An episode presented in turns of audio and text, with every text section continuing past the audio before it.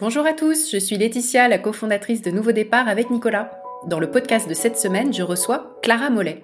Ancienne trader devenue championne de l'égalité au travail, il y a deux ans, elle a publié un livre génial qui s'appelle Les règles du jeu, euh, le même titre qu'un podcast qu'elle avait réalisé l'année précédente. Et dans le cadre de notre série L'argent, ça s'apprend, dont c'est déjà le troisième épisode, nous allons parler avec Clara de toutes les manières dont il faut faire tomber les barrières autour de l'argent pour gagner en pouvoir sur nos vies. Récemment, Clara a lancé une petite série de podcasts, le Starter Pack, pour commencer à investir. Merci Clara d'avoir accepté mon invitation. J'ai beaucoup de questions à te poser. Merci à toi Laetitia, je suis ravie d'être là avec toi aujourd'hui.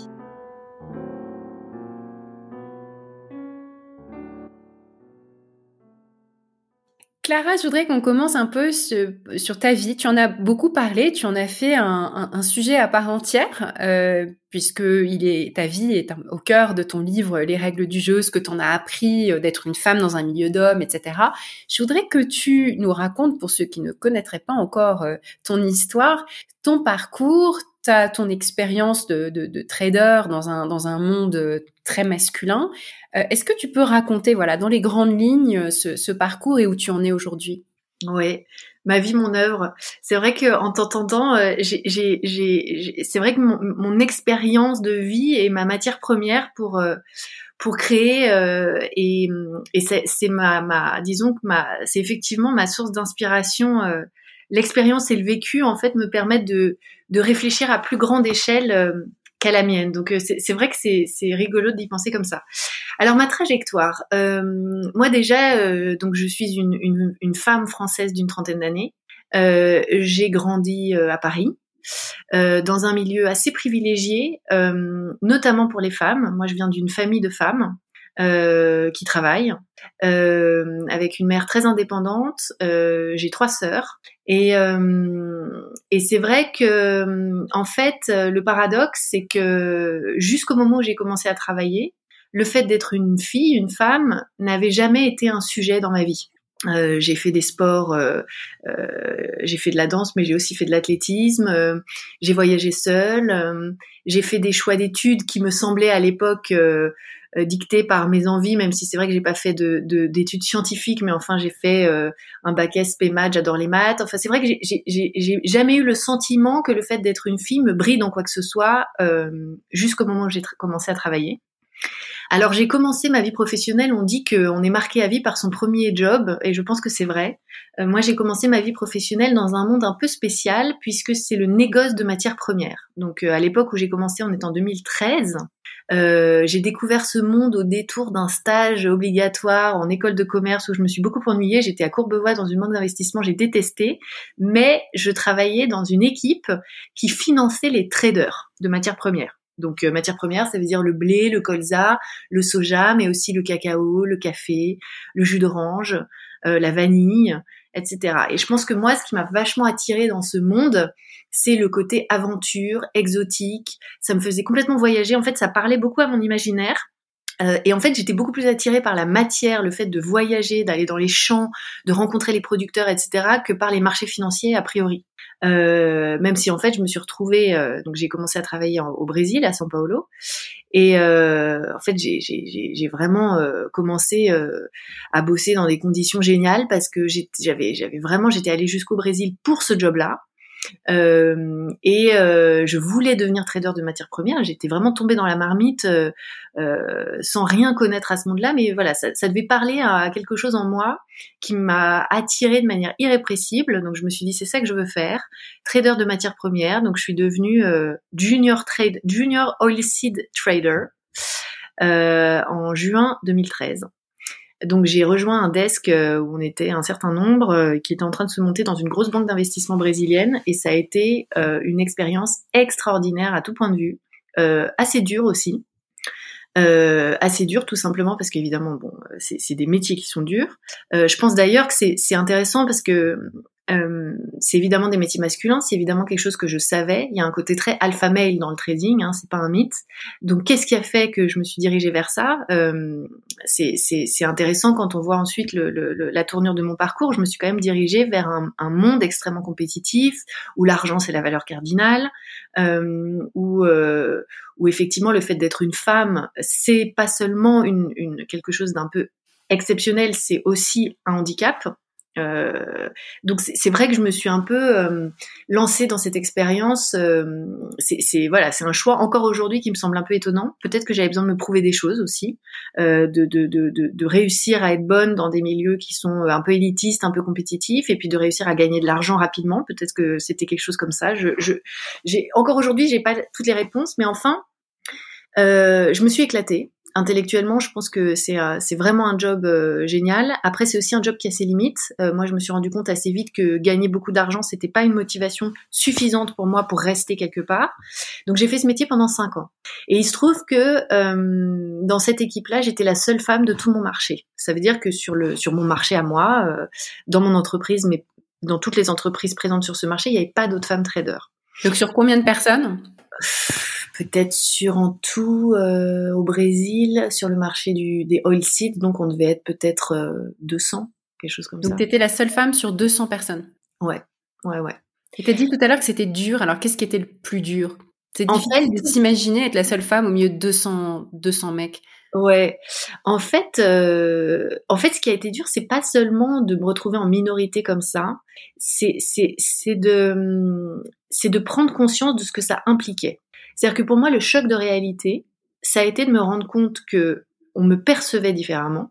C'est-à-dire que aujourd'hui, ça paraît, euh, mais sur le coup, c'était une surprise. C'est-à-dire de, de, réaliser que ma parole valait moins, que mon travail valait moins, euh, qu'on m'orientait plus volontiers vers les tâches un peu subalternes, vers ce qui était le moins stratégique et le moins intéressant pour le business, et de m'apercevoir en même temps que moi-même je portais mes propres freins, que moi-même j'avais beaucoup de difficultés à valoriser ce que je faisais, à prendre ma place sur ce desk, euh, à euh, euh, j'ai vécu toutes ces situations où on vous prend la parole, où on s'approprie votre travail, etc. Et je me suis rendu compte que j'avais énormément de mal à sortir de l'ombre, c'est-à-dire à vraiment prendre ma place et à euh, à faire valoir ce que je faisais, etc. Et en fait, ce double mouvement, ce double frein, euh, des freins qu'on appelle un peu euh, systémiques, c'est-à-dire euh, voilà le fait que vraiment le regard qu'on porte sur vous n'est pas équivalent au regard qu'on peut porter sur votre collègue masculin de même seniorité, rentrer en même temps que vous, etc. Ça, ça a été un premier choc. Et de vous apercevoir que vous-même, vous pouvez porter en vous des attitudes, des réflexes, des, des, des, manières de voir les choses qui sont contre-productives au travail. Euh, et, et, ça, ça a été dur parce que j'aimais mon job. En fait, ça, c'est quelque chose sur lequel j'insiste beaucoup, c'est qu'en fait, je suis vraiment allée le chercher. C'est vraiment un job que j'ai désiré. Et donc, la frustration qui est née bah, de, de, voir qu'en fait, on voulait me, me, me, cantonner à la deuxième marche, euh, à vraiment toujours systématiquement me mettre sur le côté, etc. Alors que moi, j'avais envie d'apprendre, j'avais envie d'être bonne, j'avais envie de gagner ma vie, j'avais envie de, de, de, de, faire mes preuves, de progresser. J'avais pas envie d'être sur le banc de touche. En fait, je pense que ce cocktail-là a fait que j'ai trouvé certaines réponses pour me sortir de cette situation. J'ai compris comment marchait l'environnement dans lequel je me trouvais. J'ai compris quelles étaient les règles du jeu de, de, ce monde-là. Et évidemment, cette expérience a donné naissance quelques années plus tard, parce qu'évidemment tout ça, c'est un mmh. processus de maturation qui a quand même pris plusieurs années, au podcast Les règles du jeu, puis au livre, etc. etc. et on, va en, on, va en, parler tout de suite, mais, mais du coup, avant de parler des règles du jeu, euh, qu'est-ce qui s'est passé après ces cinq ans, du coup, dans ta carrière? Eh ben, je suis rentrée en France. Je suis rentrée en France. Euh, je donc et là, j'ai commencé à mettre en place une espèce de double vie professionnelle. Donc j'ai quitté le trading. Euh, ça, c'était très clair pour moi. Euh, je pense que cinq ans, c'est un peu un chapitre. Moi, ce qui était sûr, c'est que euh, j'avais pas envie d'être mes chefs euh, cinq, dix ans plus tard. Je pense encore une fois que j'avais dû me prouver ce que j'avais à me prouver en cinq ans. J'étais prête à passer à autre chose. Euh, et de toute manière, en France, le trading de matières premières, ça n'existe pas tellement. Donc voilà, ça c'est le oui, Il aurait fallu que tu sois à Londres ou je ne sais quoi, Francfort ou je ne sais quoi. oui. Exactement. Et donc, euh, je, je suis rentrée en France, j'ai retrouvé du travail dans les matières premières. Donc aujourd'hui, je fais du lobbying dans les matières premières. Donc je défends. tu fais du lobbying pour qui euh, Raconte-nous quand même en quelques en quelques en quelques mots ce que tu fais. bah, c'est du lobbying pour les, notamment les coopératives agricoles. Donc c'est une structure qui défend les intérêts des coopératives agricoles françaises auprès des pouvoirs publics, nationaux et européens. Voilà. Et donc là, en ce moment, avec ce qu'on traverse, euh, le but, c'est Bon, nos missions sont très diverses. Moi, je reste très spécialisée sur les marchés financiers. C'est vraiment ça ma compétence. Et comment faire en sorte que euh, que bah, notre agriculture reste compétitive? Comment euh, faire en sorte que les matières premières qui deviennent, euh, qui ont été un peu remises sur le devant de la scène avec le Covid d'abord et maintenant la guerre en Ukraine, on se rend compte que c'est vraiment un intérêt stratégique et que la souveraineté alimentaire, c'est pas qu'une expression. Comment faire en sorte que bah, les coopératives et les producteurs français puissent continuer à produire dans des conditions correctes, gagner leur vie, rester compétitifs à l'export, etc., etc. Donc il y a énormément d'enjeux qui sont très intéressants. C'est ça, on vit une vraie période d'économie de guerre, hein, quasiment, où des sujets qui étaient des sujets un peu techniques, les matières premières, ça faisait pas partie des conversations du quotidien euh, chez Monsieur, Madame, tout le monde. Euh, Aujourd'hui, ça l'est complètement. On parle d'inflation, on parle du prix de la tonne de blé, on parle de voilà dans les dans les familles même de ces sujets-là. C'est rentré dans le dans le quotidien avec un contexte euh, inflationniste qui est inédit pour les gens qui ont moins de 50 ans, euh, donc euh, vraiment absolument unique. Et du coup, ta position d'experte sur des sujets qui pouvaient sembler être un peu niche euh, il y a encore voilà pré-Covid à l'époque où on, on, se posait pas tant de questions sur sur la farine qui faisait notre pain quelles sont les, les leçons qu'on peut en tirer euh, Quelles sont euh, et toi de, de cette période qu'on traverse, même si c'est une seule partie de ton travail, euh, est-ce qu'il y a des, des, des, choses que tu retiens et que tu voudrais partager en termes de, de, de leçons sur la place des matières premières dans notre vie et dans notre vie d'argent aussi? Bah, la première chose, c'est qu'il faut pas avoir honte de défendre ses intérêts.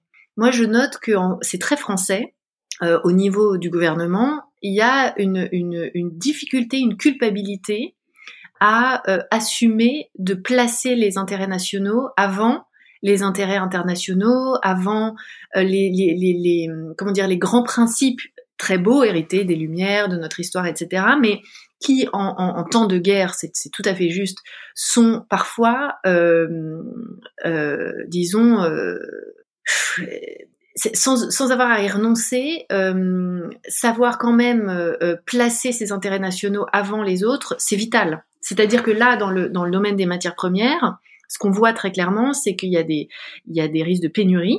Sans être trop alarmiste, on, on va pas manquer de blé ni de pain en France là dans les mois qui viennent. Oui, parce que nous, on a assez de blé pour nous-mêmes en fait. Hein, on produit ce qu'on consomme à peu près. Absolument. On a assez de blé pour nous-mêmes. Le point d'interrogation, c'est sur la récolte suivante parce qu'il y a un vrai problème d'approvisionnement en engrais puisqu'on est dépendant de la région mer Noire pour tout ce qui est gaz naturel, donc fabrication d'azote, d'engrais, etc. Donc c'est plus pour la récolte 2023 qui a des points d'interrogation, mais encore une fois, on n'est pas du tout dans une situation de panique pour l'instant. Ceci étant dit, avec le prix de, de, de l'envolée du prix de l'énergie, de la matière première, etc., oui, le prix de la baguette risque d'augmenter dans les mois qui viennent de 20, 30, 50 centimes, ça c'est très très probable. Mais c'est vrai que là, ce qui se passe au niveau du gouvernement, c'est ce qu'il faudrait mettre en place, c'est euh, comment aller sécuriser des volumes d'engrais dans d'autres pays, comment mettre en place des accords bilatéraux pour euh, éventuellement mettre, faire du troc, avec des pays, par exemple, engrais contre céréales, des choses comme ça. Et ça, c'est des choses que le gouvernement fera. Alors, le calendrier électoral joue aussi contre nous. Là, on est dans un espèce de flou euh, ministériel qui joue un peu contre nous. Mais c'est vrai qu'il y a des tas de pays euh, qui sont déjà en campagne active, des ministres de l'agriculture qui se déplacent dans les pays fournisseurs, etc., depuis déjà plusieurs semaines, plusieurs mois. En France, on est très réticent avec ça, à faire, à faire ça. De même qu'on est très réticent à constituer des stocks stratégiques, parce que stock, stock stratégique, ça sonne un peu communiste, c'est très anti, euh, européen, ouais. exactement. Et alors c'est des choses, euh, alors que toutes les grandes puissances du monde euh, ont des stocks, stratégiques en cas de coup dur. Donc, nous on n'a pas de stock stratégique en France? On n'a pas de stock stratégique. L'État n'est pas propriétaire de stock stratégiques, euh, en tout cas qui permettent. Non, c'est pas du tout dans. Donc on n'a pas tiré finalement les leçons de ce qui s'est passé avec les masques, mais pour le répliquer à l'échelle des matières premières. C'est finalement on parle, on a l'impression qu'on parle tout le temps de souveraineté, mais il n'y a pas vraiment de grands changements en matière de politique qui ont été euh, mis en place. Oui, alors le, ce qui est compliqué, c'est que c'est des revirements euh, qui sont complexes à mettre en place, puisque là, on est héritier quand même de décennies de, de, de politique euh, libérale et puis surtout euh, de, de, de, codépendance internationale, où en fait euh, le, le, les marchés sont internationaux. Nous, notre agriculture, bon, on est, ça reste une force en France. En fait, moi, ce que je trouve très intéressant, c'est que tout à coup, on se rappelle quand même, dans les années 50, la moitié de la population française travaillait dans le secteur agricole. C'était hier. Aujourd'hui, l'agriculture, ça nous paraît très très très très loin de nous. Et là, l'actualité le remet sur le devant de la scène. Et en fait, moi, ce que je trouve incroyable, c'est qu'il y a encore quelques mois, le producteur français, c'était un empoisonneur général euh, qui, plutôt que de nourrir les gens, euh, mettait tout un tas de saloperies dans ses cultures euh, au profit bah, de son profit, de sa rentabilité, au mépris total de l'environnement et de la santé des gens. Euh, et aujourd'hui, tout à coup, on se rappelle quand, même qu'il y a un certain nombre de personnes en France qui travaillent très dur pour nourrir la population française et le, le, le monde. Donc notre agriculture, il y a plein de choses à améliorer. Elle n'est pas parfaite du tout. Mais ce qu'il faut bien comprendre, c'est que dans un monde interdépendant, si un pays comme la France euh, n'assure pas un certain nombre de volumes, c'est les pays les plus vulnérables qui en pâtissent en premier. Euh, l'Afrique du Nord, le Proche-Orient, l'Afrique subsaharienne, qui sont très dépendants de notre production. Euh, non, l'Égypte, c'est plutôt plutôt une dépendance vis-à-vis de l'Ukraine. Mais... Mer Noire, mer Noire ouais. Et aussi, on, on vend aussi à l'Égypte. Mais là, ce qui est en train de se passer, c'est que avec le, l'Ukraine va pas pouvoir exporter là cette année, euh, ce qui veut dire que ces pays-là qui s'approvisionnaient en, en, en blé euh, mer Noire, bon, la Russie va pas pouvoir euh, tout exporter, même si elle dit qu'elle va exporter 50 millions de tonnes de blé là dans la saison qui vient. Euh, pour l'instant, c'est pas vraiment ce qui est en train de se passer. Et si tu enlèves en fait euh, toute la production ukrainienne du marché, ça veut dire qu'il y a, clairement des pays, les prix qui flambent, il y a des pays qui vont pas pouvoir payer les niveaux de prix actuels. Donc d'ailleurs, l'ONU a sorti ses chiffres là récemment, elle prévoit entre 8 et 13 millions de personnes supplémentaires qui vont souffrir de malnutrition en 2022. Donc les conséquences, c'est immédiat.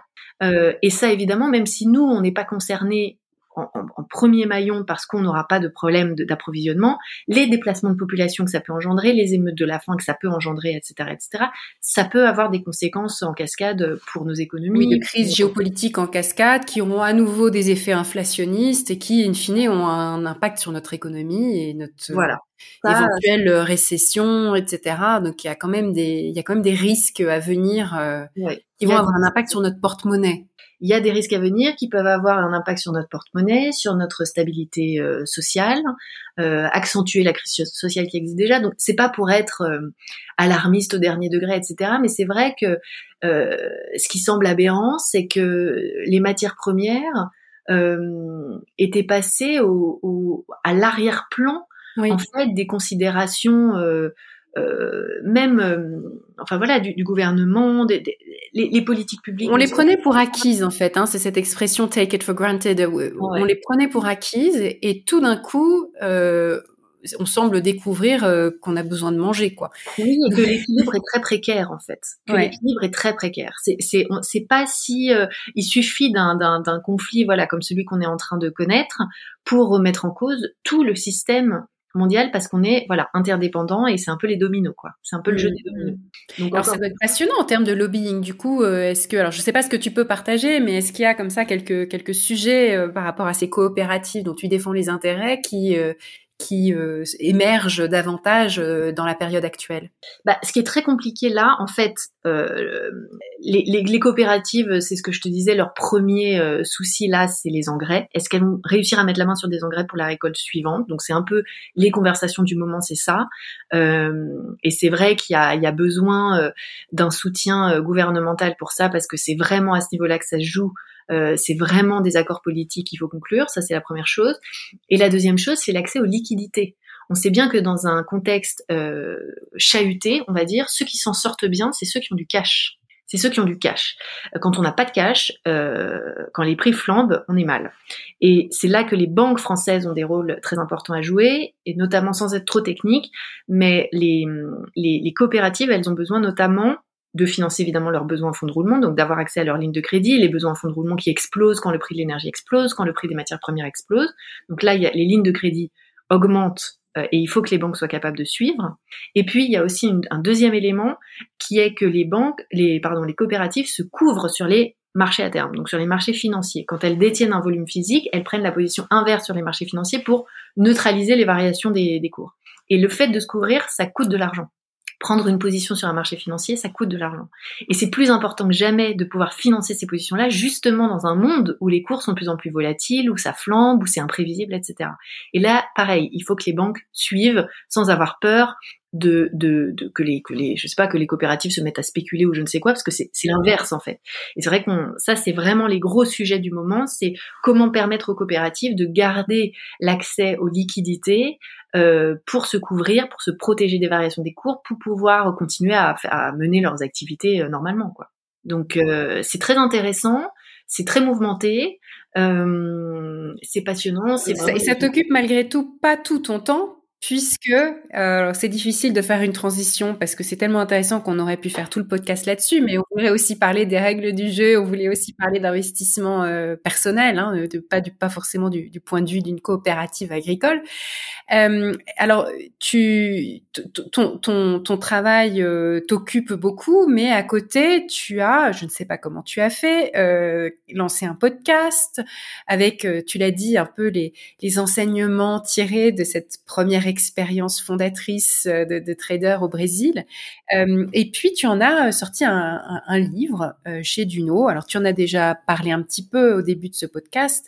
L'idée, c'était, si je devais le pitcher en une phrase, c'est que tu étais une bonne élève et tu as répliqué dans le travail, dans le monde du travail, ce qui, avait marché à l'école. Et là, tu t'es rendu compte que voilà, ce qui fonctionnait à l'école ne fonctionne pas dans le travail et que ce ne sont pas les mêmes règles du jeu. Euh, Est-ce que cette euh, activité parallèle euh, qui consiste à parler d'égalité au travail, à donner des, conseils à des femmes pour prendre en main leur, vie professionnelle différemment, pour voilà, comme on dit en anglais, aller vers l'empowerment davantage. à quel point est-ce que ça t'occupe? Est-ce que c'est une reconversion professionnelle? Comment tu arrives à combiner les deux? Est-ce que est-ce que tu es ultra productive ou est-ce que tu travailles tout le temps? Comment tu fais pour gérer en parallèle ces deux mondes qui sont assez différents ou est-ce qu'il y a en fait des synergies? Alors écoute, euh, effectivement, j'ai un peu une double vie euh, professionnelle. Euh, c'est pas évident de gérer les deux en même temps. Euh, ce qui est sûr, c'est que la chance que j'ai, c'est que mon travail salarié dont je viens de parler m'offre une grande flexibilité d'horaire et de télétravail qui me permet euh, de mener d'autres activités en parallèle. Et moi, j'ai vraiment besoin des deux. C'est-à-dire que cet engagement pour les femmes au travail, pour l'égalité, euh, euh, qui a donc donné naissance à ces projets, ces podcasts, etc., ce livre, c'est fondamental pour moi j'en ai besoin, ça me nourrit, même si financièrement ça me nourrit pas autant que mon travail salarié, ça me nourrit intellectuellement, humainement, émotionnellement. Je, je, je, je coach aussi euh, des femmes, euh, euh c'est plus exceptionnel, mais ça me ça m'arrive aussi de le faire. C'est vraiment une dimension de ma vie professionnelle qui me qui me qui m'épanouit énormément et qui est en fait très importante pour moi. Et je pense que je dirais pas qu'il y a des synergies, c'est d'ailleurs ça le gros challenge. Euh, d'ailleurs, euh, d'ailleurs, c'est pas évident parce que parfois j'aimerais faire plus euh, pour les femmes, j'aimerais être plus présente, produire plus de contenu, de et, je dois jongler avec trop de choses, donc je voilà, c'est un peu frustrant parfois.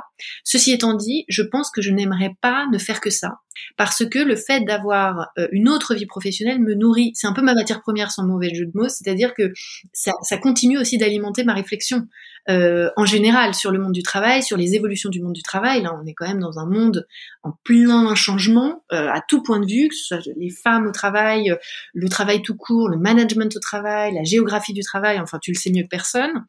Donc, je trouve que c'est très intéressant d'avoir encore un pied dans le salariat pour ça, parce que ça me permet de, de mettre en en perspective énormément de choses et ça continue à nourrir ma réflexion pour continuer de faire progresser les femmes au travail, etc., qui reste euh, mon engagement personnel vraiment de cœur et un, thème qui me tient au tripes, quoi. Donc euh, voilà, j'essaye de faire les deux. Euh, je fais pas toujours euh, très bien ou autant que je voudrais. C'est très imparfait. Euh, mais encore une fois, le maître mot, c'est vraiment la flexibilité. Ce qui me sauve, c'est la flexibilité à la fois géographique et horaire, c'est-à-dire que euh, je fais pas non plus n'importe quoi comme horaire, mais c'est vrai que j'ai la chance. Mais alors là où j'ai moi-même mis en application ce que je prêche, c'est que j'ai aussi verbalisé et j'ai demandé euh, cette flexibilité à mon management. C'est-à-dire, je leur ai dit que j'avais, euh, j'ai aussi une vie privée avec un enfant en bas âge, etc. Donc j'ai dit que j'avais besoin de, de, de, voilà que, que l'autonomie la plus complète. Euh. J'ai verbalisé, je l'ai vraiment demandé et j'en ai un peu fait aussi une condition sine qua non parce que si j'avais dû me retrouver, c'est aussi d'ailleurs une des raisons pour lesquelles j'ai quitté le trading. Euh, j'ai plus envie d'y être, mais je serais incapable. Euh, il y a des jobs qui rendent ce genre de choses incompatibles. Si je devais faire du, euh, je sais pas, 8 heures, 20 heures tous les jours, je, je pourrais pas. Euh, voilà. Donc ça s'accompagne aussi, et il faut le dire, d'un sacrifice financier. C'est-à-dire que le job que j'ai aujourd'hui, Ouais. Beau ça, c'est le problème des greedy jobs, hein, comme l'ont théorisé si bien les Américains et les Américaines. C'est ces emplois qui correspondent euh, au plus haut niveau de réussite entre guillemets, euh, y compris financière, qui s'accompagnent de sacrifices de, de, temps et de vie qui sont complets. C'est une espèce de sacerdoce. Et le sacerdoce a, a un double inconvénient, c'est que ceux qui le font ont l'impression qu'ils ne doivent rien à personne puisqu'ils sacrifient tout à leur travail. Donc ils sont convaincus qu'il y a de la méritocratie et puis que tout le monde peut le faire. Il y a qu'à. Hein, il y a qu'à travailler autant que moi, et ils travaillent tellement et ils souffrent tellement de leur point de vue, on les comprend. euh, mais le, deuxième effet, c'est qu'en fait, toutes les personnes qui ont des enfants à charge, de l'aidance, euh, des corvées diverses et variées, ou une fragilité physique, enfin bref, il y a tout un tas de raisons qui, font qu'on peut pas travailler 80 heures par semaine, euh, en sont exclus et donc, ça donne des milieux, très euh, masculins en général, jeunes, etc. Certains profils aussi euh, euh, ethniques, sociaux, certains milieux. c'est un, énorme problème. Je, pense que c'est quelque chose dont, tu t'es emparée aussi en tant que militante, non? Bah absolument. D'où l'intérêt d'être en phase avec ce En fait, le grand challenge, je trouve, au travail, et dans la vie peut-être, c'est d'être en phase avec ce qu'on désire à un, à un certain moment euh, et de faire de la place pour ça. Le, le, le mindset des règles du jeu, c'était aussi derrière toute cette posture de l'élève et cette analogie avec l'école qui est, qui est moins naïve qu'elle en a l'air, c'est aussi de dire je justement, c'est-à-dire de se replacer soi-même au centre du jeu euh, et, de, et de, de, de, de, prendre ses décisions et de prendre position en fonction de ce que l'on veut soi. Et d'où l'intérêt de définir pour soi ce qu'on veut à un instant T. Moi, par exemple, quand j'ai commencé à travailler, ma définition de la réussite quand j'avais 25 ans, c'était d'être trader de matières premières sur un desk, euh, d'être dans un monde compétitif et de très bien gagner ma vie. Et ben cinq ans plus tard, c'était plus pareil. Voilà, euh, j'avais changé de, de, pour moi, la réussite, c'était passé à autre chose. Euh, et, et, et aujourd'hui, je dis pas que mon équation est parfaite. Euh, sur le plan financier, par exemple, c'est, je, je, suis, je peux pas dire que je sois pleinement satisfaite, mais je sais aussi ce que, ce que le job salarié que j'ai aujourd'hui m'apporte en termes de flexibilité, euh, de, de, de, de zéro stress, aussi de qualité de vie au travail. J'ai choisi aussi, c'est un domaine où il n'y a pas de stress, il n'y a pas la pression que j'ai connue en trading. Et ça, quand euh, on a un enfant bas âge, une vie de famille à assurer, euh, etc., ça vaut de l'or. Donc c'est vrai que c'est en fait une espèce d'équation euh, ajuster en permanence. Euh, c'est aussi tout l'intérêt du monde du travail, c'est que en fait, on a le droit de changer d'avis, de se réinventer. Euh, il y a beaucoup d'options. Euh, c'est pas parfait, mais euh, d'être vraiment en phase avec ce qu'on désire en fait, euh, de poser ses conditions et d'assumer ses choix. À partir de là, je pense qu'il n'y a pas d'erreur. Le, le, le problème vient quand on commence à subir les circonstances que ce soit dans un greasy job en fait qu'on déteste et parce qu'on est devenu accro à l'argent. Ça aussi c'est un truc dans le trading, ça je l'ai vu. Euh, c'est facile de devenir accro à l'argent. Euh, hmm. Quand on gagne euh, un premier salaire toute sa vie qui est déjà à six chiffres, avec un train de vie, je veux dire, c'est extrêmement addictif. Avec en plus dans le trading une autre addiction qui est l'adrénaline qu'on retrouve pas dans beaucoup d'autres jobs il y a beaucoup et de l'international, l'expatriation, le côté euh, voilà euh... d'ivresse. Oui oui, en fait moi j'étais au Brésil euh, à la fin de de, de leur dernier âge d'or parce que la crise elle a commencé en 2015 donc moi j'ai eu vraiment deux années qui devaient ressembler j'imagine au monde du travail européen dans les années 80 où l'argent coulait à flot où c'était il y a, y a, une espèce de d'ivresse en fait et il y a des gens qui n'arrivent jamais à sortir de ça. Il y a des gens qui n'arrivent jamais et donc qui deviennent effectivement les esclaves de leur greedy job et qui restent et qui sont malheureux. Mais c'est vrai que le, le, tout le mindset des règles du jeu, c'est comment ne pas subir. Comment euh, euh, comment se donner les moyens dans tous les sens du terme de pouvoir se poser la question de qu'est-ce que je veux et comment je peux faire évoluer les choses pour que ça corresponde. Mais ça nécessite en effet une espèce de base, quoi, une espèce de base qui est euh, qui concerne tant l'état d'esprit que les conditions de travail que les conditions financières ça va nous amener, tu as vu la transition euh, bien maîtrisée là, ça va nous amener au, starter pack parce que toi aussi, tu as pris cette direction-là, c'est-à-dire que le sujet d'argent et notamment d'argent au féminin est vraiment central pour avoir cette liberté d'avoir une vie qui te correspond. Et donc tu as créé cette petite série audio, alors six épisodes courts, je mettrai le lien évidemment dans la newsletter qui s'appelle Starter Pack. Tu as appelé ça une, série audio décomplexante et sans jargon, euh, qui est euh, très bien fichue, dans laquelle tu dis, euh, il y a plusieurs phrases comme ça qui sont très belles, investir ce n'est pas une option, alors qu'on le voit comme quelque chose qui est éloigné de nous. Et puis, tu dis aussi, investir, c'est financer nos vies. C'est-à-dire, c'est justement cette base qui va nous permettre ensuite d'avoir la vie qu'on veut avoir. Alors, qu'est-ce que qu'est-ce que tu veux dire par là? Est-ce que tu peux développer un petit peu? Et puis, quelles sont euh, quelles sont les, les, barrières qu'on se met et comment est-ce qu'on peut les surmonter? Oui, la question de l'argent euh, et des femmes, puisque c'est le, fil rouge de, de, mon, de ce travail que je fais, c'est quand même ça. La question de l'argent, elle est très intéressante parce que, euh, et comme le travail d'ailleurs, on a l'impression de parler d'un sujet un peu froid et objectif, alors qu'en réalité, on ne parle que de notre intimité, de, de culturel, de notre culture, mm. de notre inconscient, etc. Et d'ailleurs, le travail, c'est pareil. Quand on parle même d'un job salarié dans une entreprise, tout ce qui est plus corporate, euh, etc., on ne parle que de notre rapport aux autres, de notre peur du rejet, de notre rapport à l'autorité, à l'argent, etc. Et c'est pour ça, moi, que je trouve que ces thèmes sont tellement passionnants. Et c'est ce qui les rend très complexes. C'est pour ça qu'elle attend dans la littérature aussi. Exactement. Exactement. Euh, l'argent et les femmes, euh, c'est un sujet, euh, c'est un sujet très épineux. L'argent, c'est quand même le, tabou ultime hein, dans, nos cultures et pour les femmes en particulier. Il y a une étude américaine qui est sortie il y a, il y a peu de temps qui prouve que 70% des femmes interrogées préfèrent parler de leur mort que de leur argent. Donc on touche quand même à un sujet qui est extrêmement. Et en France, on parle plus facilement de sexe que d'argent. C'est ça qui est souvent dit. Non, les gens ne parlent pas d'argent, c'est très vulgaire de parler d'argent, euh, c'est mal vu, euh, pour plein de raisons d'ailleurs. Hein. C'est tabou parce que on a cet héritage judéo-chrétien, on a euh, cet héritage agricole aussi. On revient au thème des matières premières, mais comme je le disais, il n'y a pas encore si longtemps, il y avait une immense proportion de la population qui était de culture agricole, et c'est un monde où on ne parle pas d'argent, l'agriculture. c'est un monde où il y a de l'argent, mais c'est un monde où on n'en parle pas, ou en tout cas il y en avait. On n'en parle pas pourquoi? Pour ne pas être taxé? On n'en parle pas parce que c'est une valeur. Euh, il y a quelque chose de très. Euh, c'est la culture du bas de laine aussi. Hein, c'est la culture de. Oui, c'est vivons heureux, vivons cachés. Il faut pas. Vivons heureux, vivons cachés, absolument. Montrer sa richesse, c'est l'exposer au fisc. Il y a ça, et puis il y a aussi euh, une, une forme d'humilité dans ces mondes-là. Il y a, il y a une, une, culture du, du labeur euh, et, et une, une, humilité par rapport aux produits de la terre. Quoi. Il, y a, il, y a, il, y a, aussi une espèce de culture très euh, low profile, comme on dit. Euh, et, euh, et c'est l'opposé de la culture financière, c'est-à-dire que l'argent gagné, on le met dans un bas de laine, on le met sous le matelas, on n'en parle pas, euh, et puis un jour on s'achète euh, maison, on marie bien sa fille ou je ne sais quoi. Mais enfin, c'est quelque chose de, on n'est pas dépensier, on compte ses sous, on est économe, on est sobre dans son rapport à l'argent. Donc il y a une espèce de comme ça de, de, de comment dirais-je de, culture assez austère par rapport à l'argent. Donc c'est pas un sujet, on n'en parle pas. Euh, c'est pas quelque chose qu'on expose. Et puis il y a aussi quelque chose lié à l'argent qui est que c'est très intime l'argent et souvent on n'en parle pas parce que ça nous positionne socialement. C'est-à-dire que quelque part dire combien on gagne, c'est aussi dire combien on vaut au sens large. C'est nous positionner dans la société, c'est un petit peu euh, dévoiler une partie de notre intimité, et ça c'est quelque chose qui est très difficile à faire, qu'on n'a pas forcément envie de faire. Donc c'est vraiment très très tabou. Est-ce que c'est pas même un peu inversé, c'est-à-dire qu'on en parle évidemment beaucoup, on en parle quand on en manque en fait.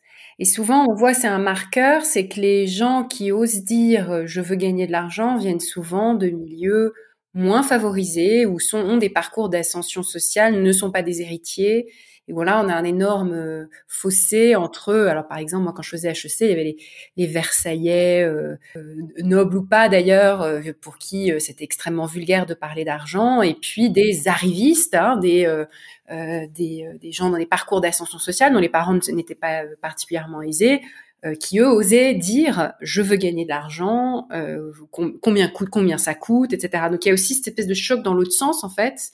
De finalement si on en parle, c'est que peut-être on, on, vient pas de l'argent quoi, on vient pas d'un monde avec de l'argent. Bah, c'est sûr qu'en France, en plus, on a effectivement ce marqueur social du signe extérieur de richesse et du fait d'en parler ou pas. C'est-à-dire que il y a cette culture des vieilles familles, de l'aristocratie, où en fait, on ne parlait pas d'argent parce que ça n'était pas un, un, sujet.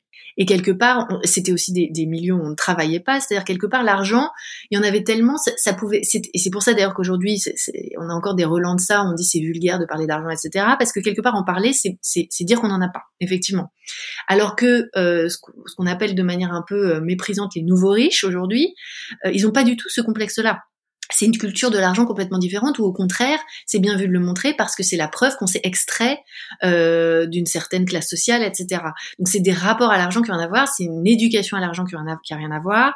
Euh, et euh, enfin voilà, il y a une espèce de comment dire de d'identification sociale en France qui est extrêmement subtile en plus parce que d'un milieu à l'autre, d'une famille à l'autre, etc. Euh, on a des rapports à, à l'argent, à la manière de montrer qu'on a de l'argent, plus ou moins discrète euh, ou axée sur tel ou tel euh, marqueur. Alors il y, en a qui vont mm. privilégier la pierre, il y en a qui vont les, voitures, les, je dis n'importe quoi, mais c'est vrai même géographique en fait, hein, entre euh, je sais pas moi des, la côte d'Azur et puis euh, la côte basque. Voilà. Exactement. Et tout ça en fait c'est très codifié et ça permet de comprendre de manière très subtile le positionnement social et l'héritage socioculturel de chaque famille. Donc c'est euh, évidemment euh, très très très culturel, mais oui, dans les grandes lignes, quand on vient d'une grande famille, on n'en parle pas parce que de toute manière, c'est pas un sujet. Et quand on vient d'une famille qui a moins d'argent ou qui en a depuis moins longtemps, on est très content d'en parler. Voilà. Après, il y a aussi la honte d'en manquer. Donc, je sais pas si dans les couches les plus populaires, euh, je pense qu'il y a aussi ce double, ce double. En fait, c'est intéressant d'ailleurs ce qui se passe. C'est intéressant de regarder ce qui se passe avec la mode aussi, par exemple. Euh, Aujourd'hui, quand tu regardes les, les, nouvelles générations et même des jeunes qui viennent de milieux modestes, euh, il y a aussi une volonté de, de s'afficher avec des marques qui coûtent cher et de mettre son argent dans ces signes extérieurs de richesse, même quand par ailleurs on habite dans un quartier populaire, etc. Donc il y a dans, la culture en fait globalisée de, de, la mode, il y a en plus la mode qui devient très proche du street, street style, etc. Le fait d'afficher ces signes extérieurs de richesse, même quand par ailleurs on n'a pas les moyens, on est capable de mettre 400 euros dans un t-shirt Balenciaga ou je sais pas quoi. On a le droit de dire des marques dans le podcast. euh, et, et, donc tu as vraiment, euh, même y compris dans les milieux populaires, un rapport à l'argent qui est très différent entre les jeunes qui euh, mettent leurs économies pour montrer ça et euh, des d'autres générations qui peuvent avoir honte de manquer et donc un rapport encore différent à l'argent. Donc donc tout ça, en fait, ça touche à l'intime, ça touche à la place qu'on occupe dans la société. Et quand on est une, femme, c'est un enjeu fondamental. Et l'investissement, c'est un thème passionnant parce que c'est l'angle mort du rapport à l'argent, notamment pour les femmes.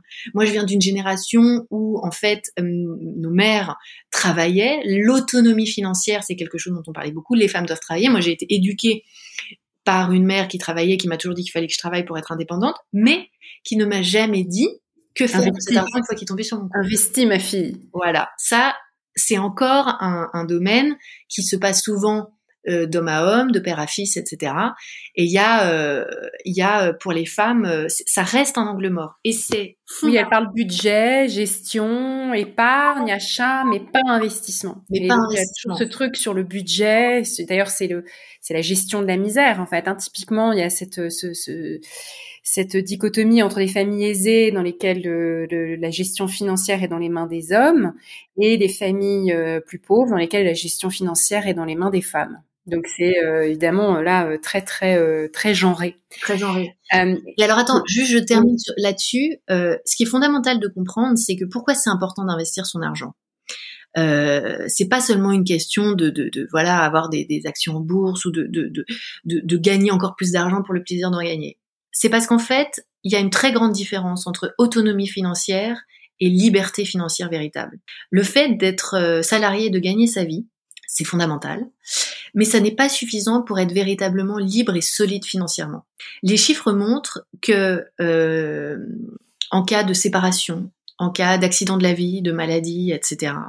Une femme qui n'a pas investi, c'est-à-dire qui n'a fait qu'épargner, euh, c'est-à-dire que en fait le fait d'épargner, c'est simplement le fait de mettre son argent quelque part de ne pas capitaliser dessus, que cet argent ne, ne, rapporte pas plus d'argent, il, dort entre guillemets. Euh, eh ben, euh, par rapport à des hommes qui eux ont une culture de l'investissement, qui investissent beaucoup plus dès le début de leur vie professionnelle, ça crée une énorme différence de niveau de vie. Et au moindre euh, accident de la vie, la, le, le, niveau de vie des femmes chute d'au moins 20%. Un divorce, encore une fois, une maladie. plus, les divorces, on sait que euh, la grande majorité des cas, c'est les femmes qui se retrouvent avec la garde exclusive des enfants, donc avec des charges d'autant plus importantes. On connaît les, les, les, engrenages au moment de la maternité ou les temps partiels ou les congés parentaux, etc. plombent déjà le pouvoir d'achat des femmes. Et en fait, le fait d'avoir ou non investi, ça représente euh, une, une, différence colossale avec les hommes euh, face, encore une fois, à ces aléas de la vie, face également au niveau de vie à la retraite. Euh, entre un homme qui investit, une femme qui investit à la retraite, c'est 30% de différence de niveau de vie. Donc c'est des enjeux en fait fondamentaux d'émancipation économique et surtout de solidité financière. Et il faut bien comprendre une chose quand je dis dans le podcast que investir c'est financer nos vies c'est qu'en fait, euh, ça on pourra y revenir, euh, il y a parfois une certaine culpabilité chez les femmes, encore une fois, ça s'explique très bien culturellement dans notre éducation par rapport à l'argent. Le, fait d'investir, c'est comme si on voulait, euh, il y avait quelque chose de greedy justement, de d'amasser de, l'argent pour en amasser, etc. Alors qu'en fait, quand on investit, on investit pour financer des projets, l'étude de ses enfants, l'acquisition de sa résidence principale, secondaire, un voyage, une formation, etc. Et en fait, le, fait de se rééduquer complètement par rapport à l'investissement et de comprendre que tel argent va pouvoir financer tel projet à court, moyen, long terme, ça permet de lui donner du sens, de comprendre à quoi il sert, et ensuite d'ajuster l'investissement et donc de se retrouver aussi dans cette jungle euh, totale euh, que, semble être le monde de l'investissement, alors qu'en fait c'est beaucoup plus simple que ça en a l'air, mais euh, ça permet aussi de s'y retrouver, d'ajuster l'investissement au projet qu'on a envie de financer. Donc c'est ça, ça pour moi c'est juste très important de l'avoir en tête. Le but de l'investissement c'est pas juste d'avoir plus d'argent, c'est aussi de se protéger financièrement, d'assumer et d'assurer sa liberté financière, sa solidité financière et de tout au long de la vie, et enfin de pouvoir financer des projets qui nous tiennent à cœur, euh, pour nous, pour nos proches, quoi. Alors quand tu dis investir, c'est financer nos vies, euh, tu parles dans le Starter Pack de certaines règles d'or. Il y a quand même des règles d'or de ce qui fait un bon investissement, même si euh, c'est euh, différent pour chacun. tu parles de boussole aussi. Alors est-ce que tu peux redonner certaines des, des, des règles que, dont tu parles dans, dans ton podcast? Ouais, en fait, le but de, ce, de cette série, c'est vraiment de, de c'est pas de, moi je suis pas une conseillère en investissement, etc., mais c'est de réconcilier les femmes avec l'idée de l'investissement. Parce que l'investissement, c'est quelque chose, quand on entend ce mot, quand on pense à cet univers, qui fait peur, qui charrie énormément d'idées préconçues, on a l'impression que c'est pour les riches, on a l'impression qu'on va se faire arnaquer parce que notre banquier va nous refourguer son package tout fait, on a l'impression que, évidemment, c'est pour les hommes, on a l'impression qu'on n'est pas légitime, qu'on doit euh, apprendre à parler cette langue avant de pouvoir pousser la porte de son conseiller, etc., etc. Et le but de, ce, cette série, c'est de, casser ces barrières-là, de faire comprendre en quoi consiste l'investissement et le mindset à avoir, le raisonnement qui est vraiment accessible à tous, pour ensuite aller voir son conseiller en confiance et poser les bonnes questions. Et donc, le dernier épisode, c'est effectivement de dire, mais à la fin du compte, qu'est-ce qui fait un bon investissement? Comment je sais que mon investissement est bon? Et là, c'est important de comprendre que quand on investit, on n'a pas besoin de se substituer à un professionnel de l'investissement. Parfois, c'est ça l'erreur qu'on fait. On a l'impression qu'on doit tout comprendre, maîtriser tous les outils, euh, les assurances vie, les PEA, les cryptos, les NFT, que sais-je. On entend tout et n'importe quoi euh, en ce moment. L'horizon plus des produits d'investissement est en train d'exploser. Donc, c'est de plus en plus confus. Et en fait, plutôt que de se dire, non mais attends, moi, mon rôle, c'est d'avoir les idées claires sur ce que je veux financer avec mon argent, euh, quelle est mon appétence pour le risque en gros. Euh, et en fait, c'est à peu près tout. Et quels sont en, fait les, les, thèmes qui m'intéressent dans la vie? Parce qu'en fait aujourd'hui, ce qui est très intéressant, c'est que on peut aussi, il y a énormément d'options qui permettent d'investir dans la dans les, les, les domaines de l'économie qu'on a envie de booster. Parce que c'est ça aussi qui est intéressant avec l'investissement, c'est qu'on donne du pouvoir à son argent. C'est qu'on le place quelque part en se disant moi j'ai envie de donner un coup de pouce à l'économie verte, au financement des forêts, à l'économie circulaire, à tel projet que j'ai vu, etc., etc. Donc on pilote vraiment l'impact de son argent sur le monde. On, on lui donne un sens. Voilà.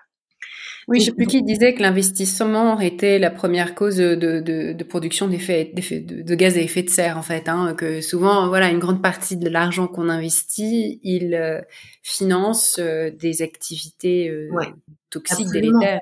Et il y a de plus en plus de sociétés. Je pense à une d'ailleurs qui est géniale, qui s'appelle Capitana, qui se spécialise dans les investissements durables et donc qui trace l'argent que vous déposez vers les, qui, depuis le moment où vous le déposez jusqu'au projet véritablement financier et qui s'assure qu'en fait votre argent finance les projets déjà qui correspondent à ce que vous avez choisi et des, des projets qui ont été préalablement choisis par eux qui ont euh, un impact positif sur la planète, euh, un taux de carbone limité, etc., etc. Donc il y a quand même beaucoup de choses qui, qui apparaissent aujourd'hui et qui prennent en compte ces, euh, ces cette, cette, conscience environnementale et ces, cette envie des investisseurs d'avoir tel ou tel impact sur la société. Et donc pour revenir aux, aux, aux règles d'or, elles sont très simples. la première, c'est de bien comprendre euh, ce dans quoi on investit. Euh, de pas avoir peur de poser les questions. Hein. C'est votre argent, c'est normal que votre conseiller réponde à tous vos doutes. Y a, et ça, c'est très important d'y aller avec un état d'esprit complètement décomplexé. C'est vous qui, euh, qui apportez l'argent sur la table. Alors quand on n'est pas riche, le conseiller, parce que tu as souvent parlé du conseiller dans le ou de la conseillère, euh, est-ce que c'est pas quelqu'un quand c'est des petits budgets, quand c'est des petits revenus, qui va toujours chercher à te refourguer certains produits parce qu'ils ont un intéressement et les produits en question sont pas forcément idéaux. Donc cette idée qu'ils ont ton intérêt à cœur, même s'ils te veulent pas spécialement du mal, hein, je dis pas que c'est pas du tout des gens horribles, mais ils ont un intérêt eux qui est de vendre certains produits qui correspondent pas forcément en fait à tes besoins. Et du coup, est-ce que ça existe cette espèce d'image ou d'archétype du conseiller quand on n'est pas quelqu'un à très haut revenu? Oui, ça existe. Ça existe. Moi, j'en connais. Euh, alors, effectivement, tu as raison. Dans les banques de détail, euh, tu vas dans ta banque de détail, tu vas voir ton conseiller. Lui, il est payé pour effectivement te proposer des options de la banque, etc. Ceci étant dit, dans la conversation avec cette personne-là, tu peux aussi déjà avoir des éclairages sur, euh, euh, par exemple, le, produit préféré d'épargne des Français, c'est l'assurance vie. L'assurance vie, euh, c'est un, un, gros une enveloppe fiscale, donc il y a des avantages fiscaux si tu laisses ton argent un certain temps, et qui permet, c'est pas peu risqué, également peu rémunérateur, mais pour des, pour des produits de, de moyen terme, c'est intéressant. Donc déjà, en fait, utiliser ces produits d'épargne euh, qui sont mis à disposition et qui sont des vrais atouts français, euh, c'est déjà un premier pied simple dans l'investissement qui lim enfin je veux dire le, risque de se faire arnaquer avec une assurance vie euh, voilà euh, quand même très limité après si on a vraiment à cœur de donner une direction particulière à son argent Là, effectivement, tu as raison, il faut aller voir des gens spécialisés. Mais là, c'est pareil. Tu as énormément de, de, de néobanques, de petites, euh, de, de, de, de, capitana dont je parlais, etc., où les tickets de départ, comme on dit, donc les montants initiaux, sont très, très, très modestes.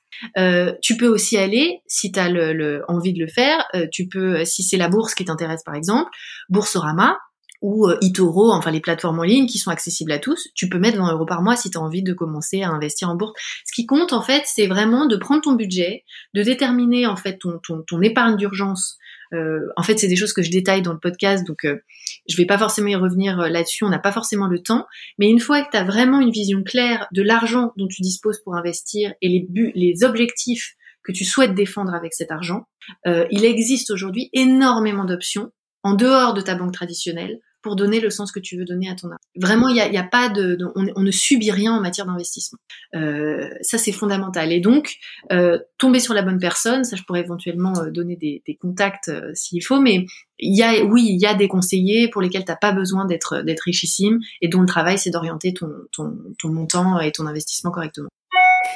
Et toi, quel genre d'investisseuse es-tu? Tu m'as dit euh, juste avant qu'on commence à enregistrer que tu étais en ce moment euh, obsédée à l'idée d'être une investisseuse punk, euh, que voilà, le investir en fait c'est tellement transgressif pour une femme que c'est vraiment punk. Est-ce que tu peux développer ça un petit peu puis parler de ton peut-être de ton ta propre expérience d'investisseuse punk? Ouais. Alors c'est pas que je veux être une investisseuse punk, mais en fait. Ce qui me passionne avec l'argent, comme avec les femmes au travail, et c'est pour ça d'ailleurs que c'est si difficile de passer à l'action, c'est qu'il y a quelque chose de très transgressif pour une femme euh, de décider de prendre en main sa vie financière, euh, de décider de négocier son salaire, de décider de faire entendre sa voix, de dire non, de dire je veux ou mon ambition est de. C'est extrêmement transgressif. Pourquoi? Parce que ça contrevient à l'image que la société nous renvoie et qu'on a complètement intériorisé de ce que doit être une femme. Une femme, dans nos sociétés à nous, c'est déjà une personne qui est cantonnée à la vie domestique. Hein, je rappelle que l'histoire financière des femmes en France, elle est extrêmement récente. On a le droit d'ouvrir un compte en banque. Compte en banque que depuis 1965. Hein, et puis, euh, spéculer et donc d'investir que depuis 67. 1967, première femme française dans la Corbeille. La Corbeille, tu sais, c'est le, le lieu dans la bourse là où les gens euh, qui n'existent plus aujourd'hui. C'est 1967. Donc je veux dire, notre histoire avec l'argent, elle est quand même très très très récente. On est on est encore dans l'inconscient euh, très cantonné à la chose domestique, la chose productive c'est pour les hommes. Alors, en fait, c'est surtout euh, la, chose marchande, parce que la, la production se faisait, puis tu parlais des paysans, des paysannes, elles, sortaient de chez elles, elles sortaient de chez elles. Simplement, par rapport à l'argent, les femmes étaient couvertes. C'est un autre sens du couverture, parce que tout à l'heure tu parlais de la couverture euh, sur les marchés financiers. Là, c'est la couverture euh, dans le foyer, c'est-à-dire que l'argent masculin couvrait les besoins féminins, donc pas besoin, euh, c'est ce qu'on, c'était l'argument mis en avant, pas besoin que, euh, pas besoin que la femme gagne de l'argent directement. De la même manière que sur la démocratie, le vote masculin couvrait euh, les besoins politiques d'une femme, donc il n'y a pas besoin de, de, la faire voter, parce que si les femmes votent en même temps que leur mari, c'est, c'est redondant, ça sert à rien. Absolument. Ben, c'est le statut de mineur. On était en fait des voilà, c'est ça. Et hum, alors, c'est vrai, ceci étant dit, dans le monde agricole, les femmes euh, gérer l'argent, etc. Mais c'est toujours à des fins domestiques. Ce qui est très transgressif avec l'histoire de l'investissement, c'est que les femmes utilisent leur argent pour prendre leur place dans le monde. On sort de chez soi, euh, littéralement, quand on investit. On prend son argent et on dit, voilà comment je vais impacter la société, le monde, euh, avec ce que j'ai gagné. Donc, c'est là qu'est la transgression. Pourquoi est-ce que c'est transgressif? Et d'ailleurs, on le voit très bien, cette transgression, elle porte un nom, hein, c'est les biais de genre, les biais cognitifs. Pourquoi est-ce que euh, les femmes demandent moins d'argent au travail? Oui, parce qu'on a intériorisé, parce que euh, on a des freins, etc. Mais c'est également parce qu'on sait, plus ou moins consciemment, qu'une femme qui demande de l'argent sera perçue de manière plus négative qu'un homme qui demande de l'argent. Donc en fait, on lui donnera pas quoi. Voilà. Donc il y a ce double. D'ailleurs, il y a eu il y a quelques temps là, tu sais, il y avait plein d'articles sur cette, cette, espèce de polémique. Ah, les, les femmes gagnent moins, mais c'est parce qu'elles demandent moins. Non, mais ça veut dire que c'est parce que quand elles demandent, elles n'obtiennent pas. En fait, les deux sont vrais. Et ces biais cognitifs, c'est le prix à payer pour les femmes de sortir entre guillemets de la sphère domestique et de rentrer, de prendre leur place dans le monde, que ce soit au travail, de faire entendre leur voix, de dire je, je veux, je suis ambitieuse, ou dans le monde de l'investissement avec leur argent. Investir, c'est très conquérant. Et c'est en ça que c'est transgressif. Et c'est en ça que c'est punk, en fait. C'est là que moi, l'image du punk, en ce moment, c'est mon, effectivement mon obsession, parce qu'en fait, quand on réfléchit. Et en fait, quelque part, ça explique pourquoi c'est si dur. Parce qu'être dans la transgression, c'est un risque qu'on n'est pas forcément disposé à prendre. C'est prendre le risque d'être jeté, c'est prendre le risque euh, du refus, c'est prendre le risque, etc. Et en fait, on est des animaux éminemment sociaux. On est fait pour appartenir à une communauté et pas euh, pour se mettre en marge de cette communauté. Et donc, quelque part, quand on est une femme, on sait plus ou moins consciemment que le jour où on va s'emparer euh, du champ financier de nos vies, eh ben, on trahit un peu cette figure de la femme. C'est comme si en fait quelque part euh, une femme euh, euh, qui investissait ou qui assumait voilà d'être pleinement dans, dans, dans son rôle, qui, qui s'empare vraiment de, de, son pouvoir financier, eh ben elle était peut-être plus tout à fait une femme aux yeux de la société, si on pousse vraiment le raisonnement. Et c'est plus dur aussi, c'est comme nager à contre-courant. Parce que euh, il y a aussi cette, cette idée, euh, au-delà de la question identitaire, de, de fatigue en fait. C'est, c'est, c'est épuisant. C'est épuisant. Ouais, c'est épuisant. Il y, a, il y, a, ça aussi effectivement quand on se retrouve face à un conseiller bancaire qui demande où est notre mari quand on vient mmh. seul, euh, ou qui nous explique qu'on fera lire les documents à notre mari parce que bon, on n'est pas forcément euh, suffisamment câblé pour les comprendre, etc. C'est épuisant en plus d'être révoltant. Et, absolument. Et donc quand je dis que c'est punk, c'est parce qu'il y a cette question aussi d'assumer la partie transgressive et de se dire bah en fait j'y vais quand même. Parce que le plus grand prix à payer il est évidemment dans le fait de ne pas y aller, de ne pas investir son argent et de passer à côté et même de mettre en péril en fait sa, sa, sa santé financière. Donc, euh, donc oui, c'est punk et moi j'aime beaucoup cette esthétique punk qui est complètement éloignée de euh, l'univers esthétique habituel du travail, de la finance, etc. Mais qui moi je trouve décrit parfaitement le mindset qu'il faut avoir dans le fait d'assumer quelque part le risque qu'on prend de passer de l'ombre à la lumière, de sortir de, la sphère domestique, même un peu métaphorique, et de, rentrer, de prendre pleinement sa place euh, et de faire entendre sa voix au travail, dans sa vie financière, etc. Et donc pour répondre à ta question, quelle investisseuse je suis euh, Bon, moi, euh, j'ai un passé de, de, trader, donc quand même je suis assez à l'aise avec le risque. Euh, je suis pas une tête brûlée non plus. Euh, je, je, je prends pas des risques inconsidérés, mais je suis assez joueuse.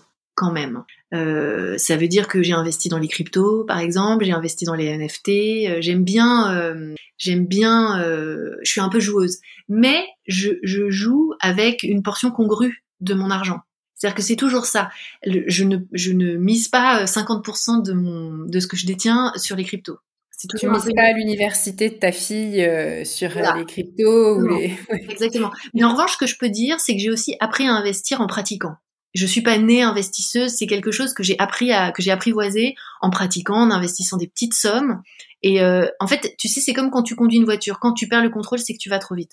Donc l'investissement, quand tu as l'impression, quand ça te fait peur, c'est que les montants sont trop gros. Donc en fait, si ça te rassure de mettre 20 euros en bourse, eh ben commence avec 20 euros. Si 200 c'est trop, tu vois. En fait, ce qui compte, c'est vraiment d'ajuster le curseur et d'écouter si on est intéressé par la bourse, eh ben on ouvre un compte sur Boursorama, on, fait, on met 20 euros sur une action qui nous intéresse et on voit ce qui se passe. Et c'est déjà investir parce que c'est déjà se familiariser avec ce monde. Et euh, faut l'apprivoiser en quelque sorte. Il faut l'apprivoiser. Et ça, c'est comme en trading, c'est des heures de vol. C'est pas à l'école qu'on l'apprend.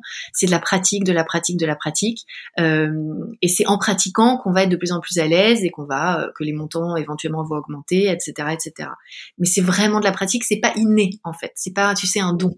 Je pense que c'est une très belle conclusion pour la fin. Est-ce qu'il y a un petit mot de la fin que tu as envie de rajouter? Peut-être un, conseil pour quelqu'un qui voudrait débuter et qui vraiment est encore tout timide? Bah en fait euh, d'assumer le, le, le, le, punk qui est en soi tu vois? C'est-à-dire de euh, non c'est blague à part c'est vraiment de dire euh, l'investissement c'est pas une option. C'est pas une cerise sur le gâteau c'est ça fait vraiment partie de de c'est le même mouvement que gagner sa vie euh, c'est aussi important que gagner sa vie, en fait, de placer son argent et de le faire travailler pour soi. Euh, pour être pleinement libre financièrement, il ne faut pas laisser son argent dormir. Euh, c'est pas un monde aussi complexe que ça en a l'air. Euh, le but de ce podcast, le Starter Pack, c'est vraiment de faire comprendre ça, euh, et ensuite de commencer avec des petites sommes, de pas se faire peur, de commencer avec des petites sommes, d'aller chercher des informations. Il y a énormément d'options aujourd'hui qui existent, de qualité, et, vraiment le l'enjeu pour les femmes aujourd'hui, c'est de d'exister pleinement dans l'espace euh, public financier en, en, mettant leur argent au service des projets qui leur tiennent à cœur. C'est comme ça aussi qu'on exerce notre pouvoir sur eux. Magnifique. Merci infiniment, Clara. Merci, Laetitia. À bientôt. À très bientôt.